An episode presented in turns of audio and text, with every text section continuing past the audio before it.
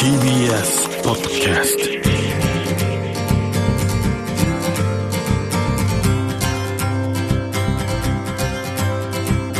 トおはようございます。石川みです。日曜日のこの時間関東2500個の酪農家の皆さんの協力でお送りするこの番組。絞りたての話題をお届けします。石川み Dairy Life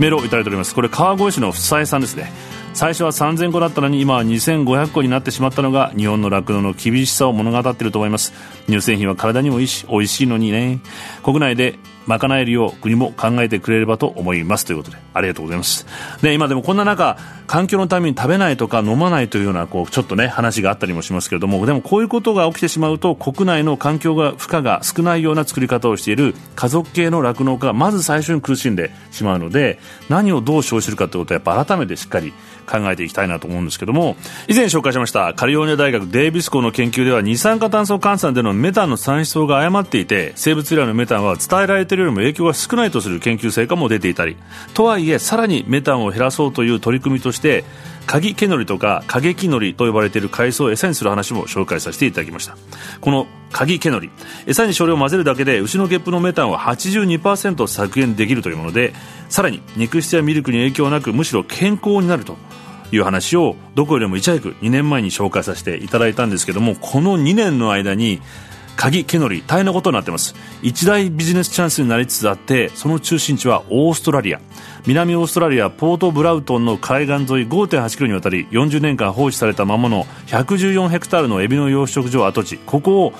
鍵毛のりの養殖場にしようというプロジェクトが進行中です。ここは鍵毛のりにとって適した環境ですでに野生の鍵毛のりが自生していてまたアルマダとタキシフォルマという2種類の鍵毛のりが育成できタキシフォルマの方は夏に。アマルダは冬に強く1年を通して育てられる環境であるということです。また牛のゲップ削減のためだけではなくて海でこうやって海藻を養殖すれば海中の二酸化炭素削減につながり酸性化の抑止も期待できています。そして以前紹介してました鍵ケノリの研究のリーダーシップを取っています CISRO オーストラリアの政府組織とジェームス・クック大学の共同研究機関であるフューチャーフィードという団体昨年8月には会社組織化しています。およそ1000万ドル10億円以上ですねの投資を求めていたところ5つの巨大資本が参入。億万長者の名物社長ツイギー・フォレストが率いる農産物食品会社ハーベストグループをはじめ全豪にチェーン展開する巨大スーパーマーケットのウールワースなどなどが名をダーッと連ねていて2年で商業ベースのせい5年でフル稼働する予定でいます。巨大資本ばかりではなくさまざまな個人も参入しています。先ほどのポートブラウトンの近くのカンガルー島の内陸で15年にわたり食用ザリガニの養殖を手掛けてきたジム・シゼルトン社長はカギケノリの養殖に乗り出しています。彼も600から1000万ドルの投資を集めつつ最初の収穫は数ヶ月後にそして1年から2年もすれば小さな利益を上げられ将来的には少なく見積もっても1ヘクタールで10トン。コンディションが良ければ倍の収穫もできるぞと自信を見せています。こうした流れに敏感な若い起業家も参入。サスティナブルファッションレーベル The Upside のデザイナーサム・エルソンはトムズ・シューズというアパレルやミック・ファニングというプロサーファーなどからすでに300万ドルの投資を集めシーフォレスト社を設立。タスマニア東海岸トライアバナというところに5.5ヘクタールの養殖場を作り年間355トンの生産からスタートしさらに2500万ドル集め年間3000トンの出荷を目指しています。このように次々とビジネスチャンスと捉え世界にも輸出しようというふうにしてるんですけどもさまざまな人が参加しているゴールドラッシュ状態。評論家の話を聞いているとこう机上の理論で悲観的な話ばっかりが聞こえてくるんですけどもその一方で働く人たちは現実的に問題を解決しようとしてるんだなと思うと僕は働く人を信用したいです。石川稔。Dairy Life 石上のやっていますデイリーライフ今朝はこの方をゲストにお迎えしております。国際医療福祉大学医学部教授で東京ボイスセンターセンター長。さらに山王病院の医師でもある渡辺祐介先生です。おはようございます。おはようございます。よろしくお願いします。もう本当僕は今緊張しててです 僕の先生でもあるので、まあ、僕はこう喉を痛めた時に2度にわたって助けていただいて、まあそうね。そんなこともあります。今いいお声で本当にホッとしております。それでまずあの先生の専門なんですけどももともとですね、はい、まあ、あの医学部で出てるので医者なんですけれども、うん。はいはい、分かりやすくてまず耳鼻咽喉科の医師なんです、うん、で僕の場合は喉をまあ、特化とした喉の専門家として考えていただいたらいいんです。その耳鼻科医の中で一番多い喉の専門家は、はい。まあ、がんなんかを扱う先生が実は多いんですね、はいはいはい、で僕は声、うん、それから言葉、うん、そういったことをまあ特化した医者とあの思っていただいたらいいと思います。でまずじゃあこの声っていうのは、はいはい、何なのかというか、えーと、まず声帯っていう場所がちょうど喉仏の裏あたりに左右一対で,、はい、で成人男性の場合は1 5センチ。これですよね。ね本当ちっちゃいんですよ、小指の先ぐらいしかないですで成人女性の場合1センチぐらいです。赤ちゃん子供はもっと小さいです。で、はい、それがまあ車でいうと生体っていうのはエンジンになります、うんうんうんうん、じゃあガソリンはどこかっていうんですけれども、うん。呼吸しますよね、はいはい、で呼吸した時の吐く息がガソリンになります、はいはい、でそのハンドルに当たる部分が、うん、ベロであったり鼻の方であったり、うん、例えば声帯とそれからその吐く息だけではブーっていう音しかならないんですけど、はいはい、ベロを上手に動かしたり鼻の方に抜くことによってあいうえおだとか、まみむめも、なにぬねのという言葉を発することができます。まあ、のどちんこもそうですね。してます。はい、ちなみにのどちんこって何のためにあるんですか？あの医学的には口外水、口の蓋の垂れる、はいはい、水水って書くんですけども、はい、食べたものが鼻に、うん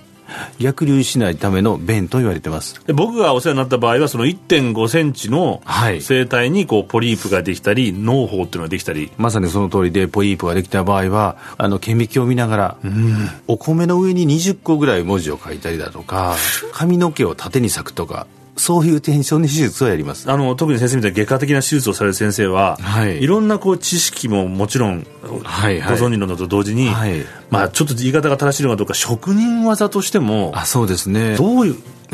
鍛錬されるんですか？基本はなんか好きこそものの上手なれじゃないんですけれども、えー、ちょっと生い立ちの話をするとですね、うん、あの父親が、うん、まあ、大阪の TBS 系列の深夜ラジオでヤングタウンっていう番組、はい、有名な、はいはい、ヤンタンって、えーと、金曜日が、えーと、アリス、はい、土曜日が明石家さんまさん。日曜日は食鉄鶴瓶さんがいまだにこれ続いてる番組なんですけどそれを作った渡辺和夫という通称大鍋さんっていう人がいるんですけども実はそれが父親なんですね自宅で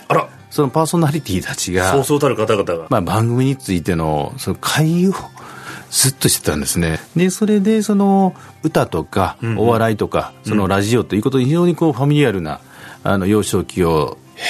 そうしたんですけれども。そっちなんですね。そうなんですよ。ところがですね小学校2年生の時なんですけれども、うん、キャッチボールをしていてそれでこけてですね、うん、たまたまそこに有刺鉄線があって首を切ったっていうでそれが土曜日の午後だったのでなかなか病院が空いてなかったんですね、えー、家の前がたまたま耳鼻科の先生のご自宅で、まあ、その先生松永先生という先生なんですけども、うん、まあ、当時大阪大学の先生だったのを大阪大学に連れて行こうっていうので救急で手術をしていただいて、それこそ一命を取り留めたという経験を僕はしてるんですね、非常にそれがインスパイアされまして、まず医学部に行ったんですね、じゃあ専門を決めるという時に、うん、その手術をしてもらった先生に相談に行ったんですね、うんうんうん、であなたはまあお父さんがお笑い芸人の方、それからその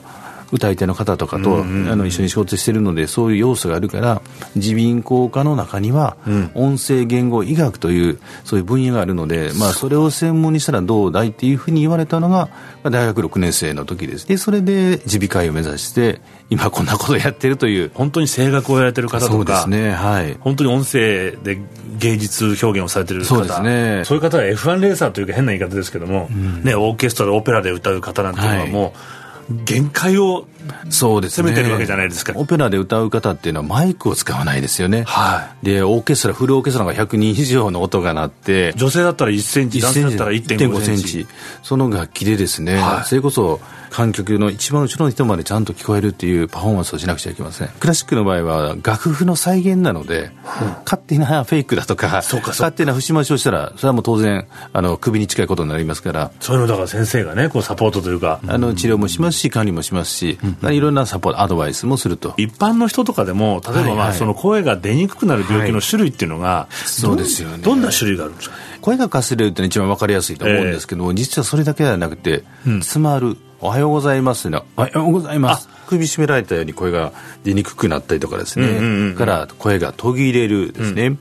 うから声が震えてしまう。おおですよね。そうですね。おじいちゃんとかこうおばあちゃまとかおばあちゃんとか。はい。それとから声が大きな声が出ない、うんうんそれから喉自体がこうぐーっとこう締め付けられたような感じがする。あそれも経験ある。で食べた時にむせてしまう。あそれも経験ある。まあ、そういったことも全部ですね、ええ。喉の病気、もう実は実は声帯っていうところの臓器に非常に、まあ、関係した病気の症状になります。普段でもちょっとしたことで、むせたりとかかせれるんですけれども、うん普通は一晩寝たら治るんですよ。はいはいところが一晩二晩寝ても治らない、もしくは悪化しているっていう場合は、ちょっとこれは病気かなっていうふうに思われた方がいいです。歌なんか歌われる人は、んまあ18番ありますよね。はいはい例えば津軽海峡冬景色はスキーだ。で、この曲はこういう感じで歌えてたのが、あの、サビの部分で津軽海峡冬景色の芸が出ないだとかですね。それが一息で出ていたのが、ちょっとブレスを3つぐらい入れないと、声が持続しなくなったとか、うん。で音程がなんか上手に取れないとかですね、ひっくり返ってしまうとか、んうんうんうんそういったものもやっぱりちょっとおかしな症状として、でこれ、悲しいかな、その人間っていうのは自分の声を自分の耳で聞けないんですよ。はい。あの頭蓋骨の振動で音を聞いてるので、うん自分の声を録音してあ気持ち悪い。気持ち悪いですよね、はいはい。でもそちらの方がまあ本来の声なので、うん。近しい人にあれちょっとおかしいんじゃないのとか、うんうん。昨日お酒飲んだのとか2日も3日も言われるんであれば、ん。ちょっとおかしいなというふうに思っていただいた方がいいと思います。というわけで話はつきませんが渡辺先生には来週もご出演していただきます。石川稔デイリーライフ今週のゲストは国際医療福祉大学医学部教授で東京ボイスセンターセンター長さらに山王病院の医師でもある渡辺祐介先生でした。ありがとうございました。ありがとうございました。石川稔。Dairy Life Dairy Life 石川稔がやってまいりました「デイリーライフ」この番組では皆さんからのメッセージをお待ちしております。メールアドレスはミルクアットマーク TBS.CO.JP です。またホームページとポッドキャストでこの番組アーカイブもお聞きいただくことができますのでよろしくお願いいたします清里ミルクプラントの飲むヨーグルトとチーズにいっぱいね本当にいっぱいあのご応募いただきましてありがとうございます。当選発表は商品の発送をもって返させていただきますのでよろしくお願いします。思いっきり楽しんでいただければ。渡辺先生のお話を伺ってきたんですけども10年来僕お世話に、ね、なっていたんですけども実はお父様の話とかってのを初めて聞いてびっくりしまして、まあ、こうやってラジオに出演してるのも不思議な縁ですねなんておっしゃってましたけども今後の夢をお聞きしたところまだまだ数が本当に少ない声のお医者さんというのを後継者を育てたいとおっしゃってまして有名人と知り合いになれるからなんていう人はダメですよというふうにおっしゃってましたけど。この分野で第一人者になられた先生その根底にはね命をこう救ってくれたそして将来進むべき道を示してくれたお医者さんへのね深いこう感謝と尊敬の念っていうのがあるんだなと思いまして。先生がこうやって第一人者になられたのはこうした生き方のせいかなというふうに思ったんですけども。受けたものを次へつなぐ生き方。それがこう限界や行き詰まりを超えて自分を成長させてくれるんじゃないかなというふうに思いました。石川稔デイリーライフ。この番組は関東2500個の酪農家関東生乳関連の提供でお送りしました。石川稔 Dairy Life